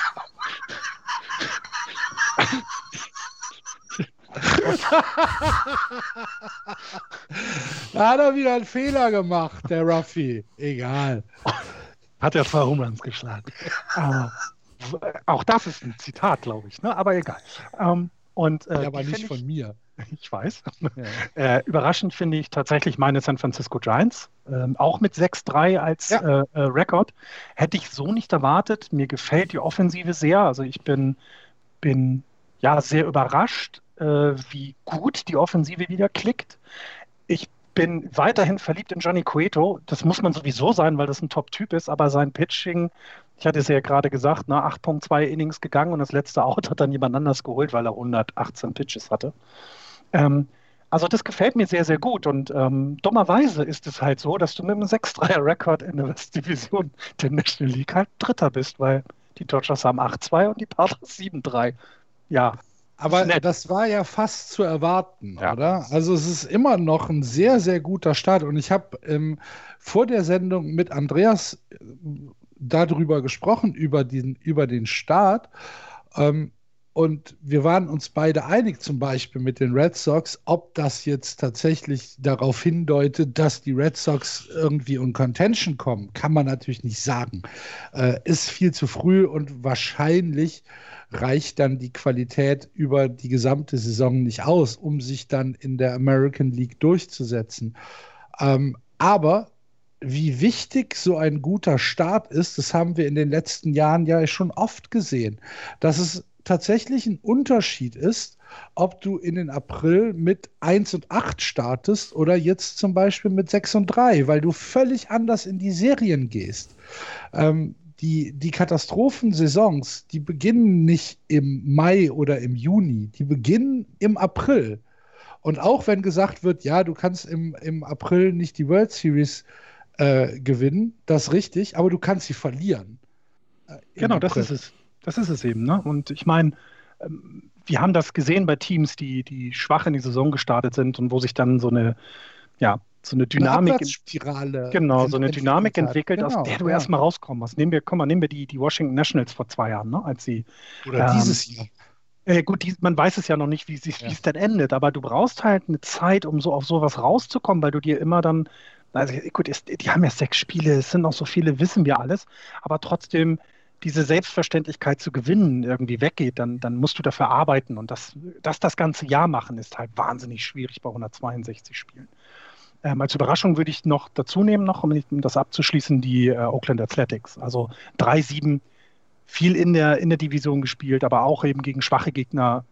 Kein guter Start. Das, äh, da bin ich gespannt, ob die auch aus dieser Spirale rauskommen, wie vielleicht die Washington Nationals, die mit 1-5 derzeit gestartet sind. Also das sind so die für mich größten Überraschungen bisher. Oakland macht auch wieder Oakland Dinge. Ne? Wo, wo steht Oakland? In welcher Statistik, Andreas, ist Oakland äh, führend? Runs against? Nee, Stolen Bases. Achso. Runs against stehen sie auch an Platz 1. 64. Achso, okay. Runs against. Ähm, wenn ich das gerade einmal sagen darf, für mich ähm, ich mag es, beziehungsweise für mich überrascht es im Moment, dass die Liga relativ ausgeglichen ist. Also, dass du im Moment keine Katastrophenteams dabei hast. Ich habe jetzt sechsmal die Baltimore Orioles gesehen. Das war jetzt in der ersten Serie, äh, das, wie gesagt, das sollte man nicht überbewerten, aber auch in meiner zweiten Serie waren sie wettbewerbsfähig gegen die Boston Red Sox. Detroit habe ich zwei, dreimal gesehen, ähm, auch mit Akil Badu und äh, die ganzen Geschichten, die rund um die Detroit Tigers und dann auch ihre, ihre Prospects etc. rumlaufen ich mag die Detroit Tigers, so wie sie im Moment aufgestellt sind. Sie werden nie was mit den Playoffs in diesem Jahr zu tun haben, aber dass sie im Moment wettbewerbsfähigen Baseball spielen und dass man sich die Spiele angucken kann, finde ich völlig in Ordnung. Selbst die äh, Pittsburgh Pirates kann man sich anschauen. Nicht jedes Spiel, aber auch da habe ich, hab ich Dinge gesehen, die ganz ordentlich waren. Die Washington Nationals, Katastrophenstart, ja, 1 zu 5. Aber ich habe gestern Abend habe ich dieses Spiel zwischen Max Scherzer und, und Clayton Kershaw habe ich komplett gesehen. Und das war einfach ein toll gepitchtes Spiel von beiden Pitchern. Und das war richtig gut anzugucken. Am Ende gewinnen die Dodgers mit 3 zu 0, weil sie am Ende dann auch insgesamt die bessere Mannschaft sind. Aber um die Washington Nationals mache ich mir vorerst mal keine Sorgen. Die kriegen irgendwann ihre Covid-Leute wieder zurück ähm, ins, ins Team und dann, glaube ich, wird das schon werden. Ich glaube nicht, dass sie was mit den Playoffs dieses Jahr zu tun haben werden. Dafür sind sie, dafür ist diese Division einfach viel zu ausgeglichen. Aber das, das passt schon. Ein Wort mal gerade. Ähm, letzte Nacht oder gestern Abend habe ich mir dieses, dieses Spiel Clayton Kershaw gegen, gegen Max Scherzer angeguckt. Und Clayton Kershaw hat einen Fastball, der nicht mal mehr 90 Meilen erreicht. Er macht fast alles mit Off-Speed-Stuff. Und er ist quasi unhittbar. Und ich habe mir gestern gedacht, oder heute, heute, als ich mir das noch den Rest angeguckt habe, habe ich mir gedacht, wenn ich da jetzt in Los Angeles wäre, dieser Drang hinzugehen, zu sagen, jetzt lass mich mal mit dem Schläger das machen, das, das kriege ich, ich zeige euch das.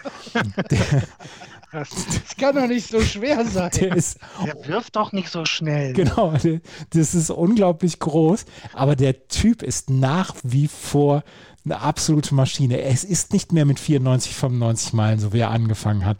Aber so viel Offspeed-Stuff, den der hat und so, so gut, wie der, der, der seine Pitches mixt, etc., das ist nach wie vor atemberaubend.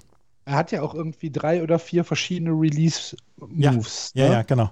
Wo du halt als Better nicht äh, tatsächlich nicht erahnen kannst, wo der Spin jetzt hingeht. Genau, und wann er den Ball abwirft. Du wirst ja. halt immer auf dem falschen Fuß auch erwischt. Ja. ja. Ja, das macht ihn halt aus. Ne? das macht ihn halt wirklich aus. Und ja. ich meine, das, ähm, im Alter musst du das anpassen. Jetzt mal Gegenbeispiel, ne, wenn du guckst, wie Pitcher die altern. Jetzt nehmen wir Madison Bumgarner bei den Diamondbacks, wo wir vor der Saison gesagt haben, ah, letztes Jahr nicht gut, vielleicht kriegt er die Kurve. Äh, sein also die, er kriegt es im Moment nicht hin, muss man ganz deutlich sagen. Ähm, und äh, Kershaw kriegt es halt hin und das macht ihn halt eben zu einem der besten Pitcher aller Zeiten. Ja. So sieht's aus. Gut, ähm, wir haben noch ein paar Fragen äh, von euch bekommen. Ihr seht, es ist pickepacke voll. Wir müssen aber ein bisschen aufs Tempo drücken, weil wir alle gleich noch äh, Anschlusstermine haben. Eine Frage war, wie sieht es um die Nachhaltigkeit des Phillies-Starts aus? Äh, Phillies mit 6 und 3 in die Saison gestartet. Unter anderem stand es schon 4 und 0, nachdem sie die erste Serie gegen die Atlanta Braves ähm, sehr dominant gestaltet haben und die Braves erstmal weggesweept haben mit 3 zu 0. Danach die Serie gegen die Mets haben sie 2 zu 1 gewonnen und die aktuelle Serie gegen die Braves war jetzt die erste, die sie verloren haben mit 1 zu 2, wo aber wieder zwei von drei Spielen sehr, sehr hart und knapp und gut waren, sind die Philadelphia Phillies mit JT Riamulto oder mit Bryce Harper oder Didi Gregorius etwas, wo wir uns äh, eventuell darauf einstellen müssen, dass wir hier einen härteren Kampf als eventuell erwartet um, die, um den äh, ersten Platz in der American League East bekommen? National League East. Äh, National League ist, ja. Ich würde nicht nur, ich würde nicht nur in dem Fall, würde ich jetzt die Offensive hast du genannt und das ist auch äh, absolut erwähnenswert, ne? Real Muto-Moment mit dem. Klar, du kannst auch Zach Wheeler nehmen oder. Genau, da würde ich drauf, ja. drauf, da würde ich drauf eingehen. Zach Wheeler derzeit, gut, das ist, der ist ein paar Spiele gespielt, weiß ich, alles okay. Äh, 2,3er ERA, Aaron Nola 2,5 äh, ERA, äh, Zach Eflin selber mit einem 3,4er ERA. Also das, das Starting Pitching trägt dazu bei, dass die Offensive eben sich auch entfalten kann. Ne? Und das Bullpen ähm, steht dem nicht nach. Also auch da haben wir die ERA-Werte sehr weit unten äh, angesiedelt. Das ist halt das, wo man sich die Fragen stellen sollte. Der Offensive traue ich dieses Jahr manch viel zu. Da sind tolle Leute dabei, sie haben sich gut ergänzt und du hast es angesprochen, gerade mit Real Muto auch einen der besten Catcher in äh, sich geholt. Äh, ähm, äh, ich, äh, ich hatte es, glaube ich, letzte, letzte Sendung gesagt, solange Andrew McCutcheon gesund bleibt, werden sie diesen Run auch halten können. Ähm, aber wichtiger wäre eben, dass die Pitcher ihre Leistung weiter so vorantreiben und so vorantreiben können, so halten können. Ähm, und dann, ja, dann ist es for real. Dann sind in dieser wirklich engen Division die Phillies ein absoluter Kandidat für Platz 1, ja. Ich glaube, dass es ein Zeugnis ist, dieser, ähm, dass die National League East in diesem Jahr der ganz, ganz heiße Scheiß ist und dass wir uns auf eine sehr enge Division und sehr spannende Division einstellen müssen. Und ich habe mir das, das Philadelphia, das, das Phillies-Programm im April angeschaut und da ist nichts mit Entspannung oder so. Da ist nicht mal eine Serie gegen die Pirates, wo man sagen kann, ja, die gewinnen sie. Einziges, die einzige Serie, wo ich, wo ich sage, okay, da könnten sie vielleicht ein bisschen Entspannung haben, das ist eine Serie Ende des Monats 23. bis 25. April bei den Rockies. Ansonsten haben sie jetzt, nach den Braves haben sie jetzt wieder die Mets für vier Spiele, dann die Cardinals für drei Spiele, dann die San Francisco Giants für drei Spiele dann kommen die Rockies, dann kommen wieder die Cardinals für vier Spiele und dann kommen schon wieder die Mets. Also die Phillies haben ein bullenschweres Auftaktprogramm. Danach kommen die Brewers dann auch noch. Dann sind es wieder die Braves, dann die Nationals, dann die Blue Jays. Also es gibt kaum eine Serie zum Ausruhen für die Phillies man kann es jetzt meiner Meinung nach noch nicht sagen. Ich glaube, dass es eine, eine wirklich ausgeglichene Division sein wird und dass die Phillies da natürlich ein Wörtchen mitsprechen können, wenn sie das aufrechterhalten können. Aber ich glaube, dass wir dieses Jahr eine, die ganze Saison auf die National League East schauen werden und dass wir äh, am Ende sagen werden, wow, das hat richtig Spaß gemacht mit denen. Das glaube ich auch. Da bin ich auch fest von überzeugt. Äh, Florian hat es gerade eben angesprochen. Es ist natürlich immer so eine Sache, dass man gesund bleiben muss. Und wir haben zwei Teams aus der American League East, wo uns auch Hörerfragen erreicht haben, was speziell die Gesundheit angeht. Zum Beispiel die Yankees. Andreas, äh, Florian, das Yankees Pitching haben wir hier mit Problemen zu rechnen über, über die Saison. Klingt, Und tun klingt, sie etwas? Klingt so ein bisschen, wenn man das Yankees Pitching kennt, ne, von den Namen her, so werden die Probleme haben, denkt man erstmal, wer, wer kann dann so eine Frage stellen? Die haben so viele gute Leute im Kader, das hm. darf eigentlich nicht passieren. Aber genau das, was du sagst, die müssen halt gesund sein. Ne? Und ich, ah, also ich, ich weiß es nicht. Also sie werden, sie werden was tun müssen. Ne? Also du kannst nicht, äh, du kannst nicht äh, mit, mit, also du kannst nicht mit den ganzen Verletzten so weitermachen. Das funktioniert nicht. Ne? Also wir haben jetzt, was ist Severino ist äh, auf der 60 DL. Äh, Clark Smith auch. Dann haben wir Adam Warren ist Day to Day. Ja, so. Ne? Also das heißt, du musst, du musst gucken, dass du das, dass du da dann was tust, ja. Und äh, die Yankees sind dafür bekannt, dass sie da noch was tun werden. Dann rein von der Rotation her, wenn man Cole, Kluber, Montgomery, Talion, ja, eigentlich sollten die keine Probleme haben. Ja, Zach dann aber, Britton hast du, glaube ich, noch Zach vergessen. Britton, ja. Ne? Mhm. Äh, Zach Britton, stimmt, der ist ja auch verletzt, richtig. Ja, ja, siehst du. Und dann eben, dann kommt es eben, ne? dann hast du dein, dein Bullpen, du hast ein paar Leute abgegeben äh, zur neuen Saison jetzt. Ähm, du hast zwar immer noch mit Aroldis Chapman Top Closer, aber da musst du auch erstmal hinkommen dann ne? mit den Innings. Also ähm, klar, das kann ein großes Problem werden, definitiv. Mein Schulheft sah früher auf den ersten Seiten immer wie gestriegelt aus. Das, die ersten Seiten waren immer super und das war alles sauber und kaum Rechtschreibfehler, keine Knicks. aber Aber sobald es dann etwas weiter nach hinten ging, dann wurde es, dann wurde es undeutlich. Und dann war der erste Eindruck war natürlich super, aber dann, wenn man genauer drauf geschaut hat, dann hat man gesehen, oh Andreas, da musst du noch mal ran. Ein bisschen ähnlich ist es mit der Rotation der New York Yankees. Du hast Garrett Cole und du hast Corey Kluber. Corey Kluber ist bei seinem ersten Auftritt so ein bisschen rumgeschubst worden jetzt, hat nicht lange durchgehalten. Und du hast Garrett Cole. Die beiden sind erstmal außerhalb jeder Diskussion. James Taylor, mit dem hast du wahrscheinlich noch einen zuverlässigen. Aber was kommt dann?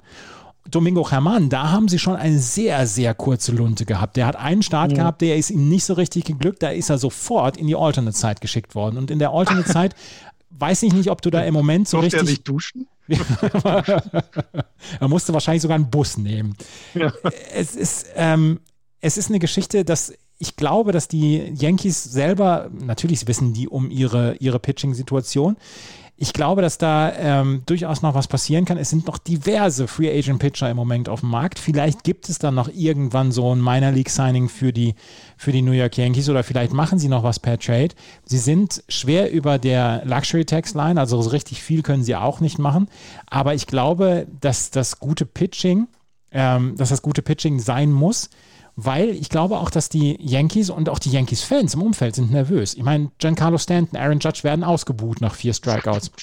Das musst du mal überlegen. Ähm, du hast, du hast Leute, die sehr, sehr viel für Power hitten, aber wenn die nicht liefern, dann sieht es natürlich auch, auch schäbig aus. Und ähm, ich könnte mir vorstellen, dass die Leine bei den, bei den Yankees eher kürzer als länger ist, was eventuell Aktion angeht.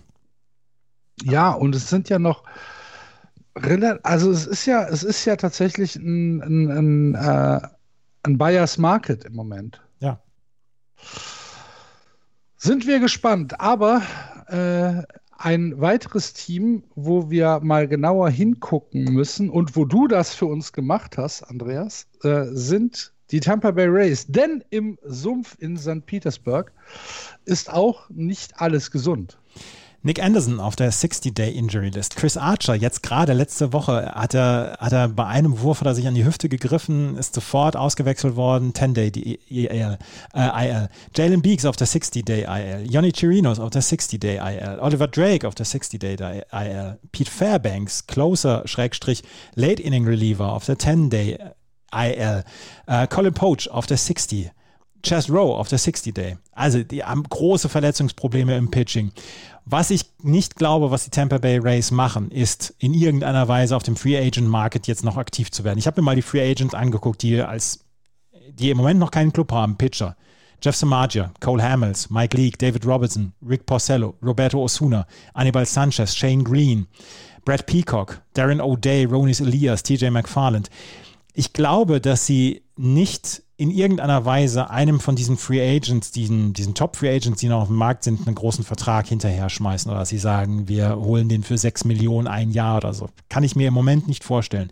Ich könnte mir vorstellen, dass sie dann eher im 40-Man-Roster beziehungsweise auf der Alternate-Side noch in irgendeiner Weise aktiv werden und versuchen, das wieder über altbekannte Taktiken hinzukriegen, über Opener Lass zum Beispiel Chris Maser mal zwei Innings pitchen und dann übergehen in einen regulären Verlauf. Colin McHugh kann mehrere Innings gehen. Cody Reed könnte es gehen. Jeffrey Springs könnte es gehen. Hunter Strickland haben sie jetzt schon einen Vertrag gegeben. Ähm, ja, genau. Äh, sie haben den ähm, Hunter Strickland haben sie von der Alternate Zeit schon geholt. Den hatten, dem hatten sie ein Minor League Signing angeboten bzw. gegeben.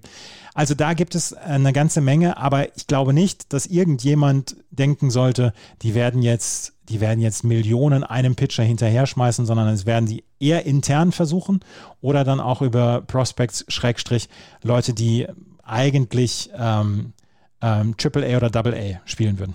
Hm. Ja, glaube ich auch. Gut, also da müssen wir auch ein wachsames Auge haben auf die Verletzungssorgen in der American League East. Ähm, dann gab es noch äh, die Frage, wie sieht es denn aus mit zum Beispiel den International Series, mit den London Series in diesem Jahr? Denn 2020 ist die London Series ja abgesagt worden. Aufgrund der Pandemie wird die in 2021 nachgeholt. Kurze Antwort ist nein. ähm, zwar dieses Jahr waren äh, Serien in Mexiko geplant, im April und im Mai, die finden auch nicht statt. Ähm, die MLB wird dieses Jahr nicht abroad spielen. Richtig? Ja. Genau. Ja. Das ist das Problem. Ob, ob, ob es eine, ob, ob London zurückkommt. Der Vertrag war ja nur über zwei Jahre. Es war ja nur 19 und 20 geplant. Ob London zurückkommt, ob Berlin ein Spiel kriegt, ob äh, Barcelona ein Spiel kriegt, keine Ahnung. Ich glaube schon, dass die MLB das gerne möchte, mhm. ähm, weil London vor zwei Jahren war ein Erfolg. Ja. Es waren zwei absurd alberne Spiele, die wir da gesehen haben zwischen den Yankees und den Red Sox. Florian, Aber alle hatten Spaß im Stadion. Ja, Florian und ich waren Geld vor. ausgegeben. Und ja. haben Geld ausgegeben. Ja, Florian und ich waren ja auch vor Ort und ähm, ich glaube, dass, dass die auf jeden Fall darauf drängen, das wieder nach Europa dann auch zu holen und vielleicht auch dann nach Deutschland. Max Kepler, ein Spiel der Twins in Berlin zum Beispiel, ich glaube, das wäre für die MLB ein ganz großes Ding oder eine Serie von, von den Twins in, in äh, Berlin. Dieses Jahr wird es nichts. Alles andere, ich glaube ich wirklich, da können wir uns zu Tode diskutieren, aber so richtig ja. viel bringen werden wir jetzt nicht dass die MLB als Liga einen internationalen Anspruch hat, das ist, glaube ich, klar. Ähm, dass es sowas wie internationale Serien in Asien, in Lateinamerika und auch in Europa wieder geben wird, ist auch klar. Wann das passieren wird, keine Ahnung. Dieses Jahr auf jeden Fall nicht. Das heißt, Reisepläne nach London solltet ihr nicht an die Hoffnung knüpfen, dort MLB sehen zu können solltet ihr diese denn haben. Und zum Abschluss der dieswöchigen Sendung gibt es ein, äh, ein neues Segment, möchte ich es fast nennen, denn der ähm, äh, oder eine Frage beziehungsweise eine Bitte äh, unserer Hörer war, doch vielleicht ein kleines Highlight der kommenden Woche zu nennen. Welche Serien sind denn interessant? Und das haben wir natürlich sehr gerne aufgenommen. Und ähm, ich weiß jetzt nicht, wie soll man es machen. Also ich habe mir, ich habe mir vorgenommen, am Wochenende äh, zwei Serien zu gucken. Am ähm, bis zum Wochenende gucke ich, glaube ich, eher die Red Sox gegen die Twins und äh, gucke ein bisschen bei äh, Arizona, Washington rein und bei Miami gegen Atlanta. Das ist aber eher so ein bisschen, naja. Und ähm, am Wochenende steht dann für mich klar fest, die White Sox spielen in Fenway Park. Das ist für mich äh, die Nummer 1 Wochenendserie. Und dann gibt es das direkte Duell zwischen den Tampa Bay Rays und den New York Yankees. Und äh, das ist äh, Nummer 2. Da freue ich mich sehr drauf. Wie sind eure Serien für die kommende Woche? Ich äh, habe ich hab immer noch einen Blick auf die New York Mets. Dadurch, dass sie halt noch nicht so viele Spiele hatten, kann ich mir noch kein komplettes Urteil bilden.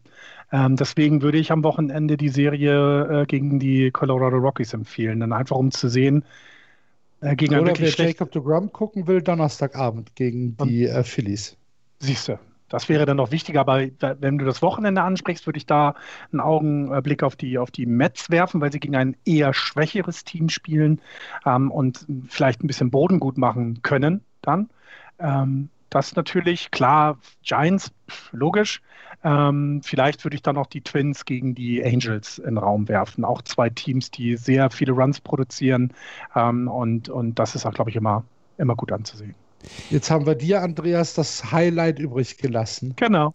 Also äh, diese Woche steht natürlich die Woche ähm, im ganz im Sinne der Twins gegen die Boston Red Sox. Vor allen Dingen auch, weil es immer zur Primetime stattfindet in Deutschland. Äh, heute 20 Uhr, morgen 20 Uhr, übermorgen 20 Uhr und dann am Donnerstag nochmal um 19 Uhr. Das sind perfekte Uhrzeiten für, für unsere, ähm, für unsere mitteleuropäischen Verhältnisse.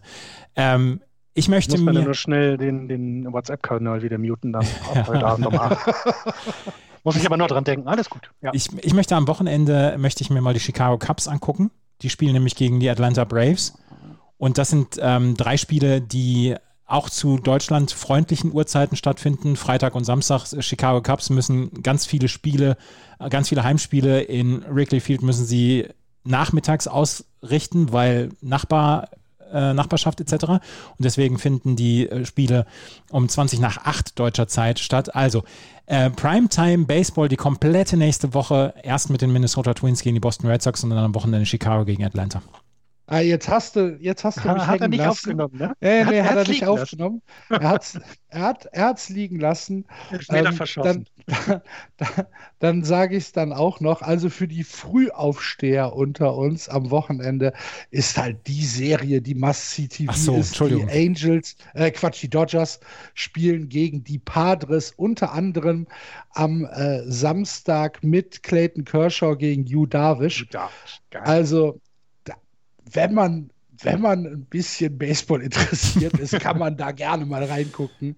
Sunday Night äh, Baseball ist dann äh, äh Dustin, nee, Sunday Night Baseball, Sunday Night Baseball ist Chicago gegen Atlanta. Ja. ja, aber das, das 10 Uhr Spiel dann, ne, unsere Zeit ist dann Dustin May gegen Blake Snell. Geil. Also, ähm, Das ist dann, das ist dann schon eine Serie, äh, die man sich geben kann. Und ich hoffe, damit haben wir euch dann ein paar Tipps an die Hand gegeben. Wer also mal vielleicht ein bisschen über den Tellerrand des eigenen Teams gucken will, was, äh, was diese Woche oder was dieses Wochenende auf uns zukommt. Gut, jetzt sind tatsächlich noch ein paar Themen übrig geblieben, aber die nehmen wir dann mit in die nächste Woche, denn äh, wir werden auch nächste Woche wieder einiges zu bereden haben, was in der MLB passiert ist. Davon bin ich fest überzeugt. Andreas hat es ja schon gesagt, wir haben eine Liga, die im Moment noch sehr ausgeglichen ist, die sehr, sehr großen Spaß macht. Und äh, sie enttäuscht uns nicht. Sie gibt uns im Prinzip genau das, was wir über den ganzen Winter gehofft haben. Wir hoffen, ihr hattet ein bisschen Spaß wieder mit Just Baseball. Wenn das so ist, unsere Kommentare sind natürlich offen äh, in den sozialen Medien, auf Twitter, auf Facebook, äh, im Blog unter justbaseball.de könnt ihr auch sehr, sehr gerne kommentieren. Wenn ihr zwei Minuten Zeit nehmt und eine Rezension auf iTunes schreibt, dann freut uns das ganz besonders. Das hilft uns ein bisschen in diesen komischen Algorithmus äh, vielleicht ein Stückchen nach oben zu kommen und vielleicht auch ein paar andere neue Hörer anzuziehen. Das würde uns natürlich sehr freuen. Genauso, wenn ihr Lust habt, uns einen Kaffee auszugeben, da freuen wir uns auch sehr drüber, wenn ihr auf justbaseball.de geht. Unten rechts gibt es einen kleinen Steady-Button. Äh, dort könnt ihr uns unterstützen und uns ein Getränk oder zwei ausgeben. 48 Menschen machen das aktuell schon. Vielen, vielen Dank dafür. Das motiviert natürlich nochmal extra, diesen äh, Podcast für euch zu machen. Und ähm, ja, ansonsten wünschen wir wie immer eine gute Zeit. Play Ball. Wir hören uns nächste Woche. Tschüss. Tschüss. Ciao.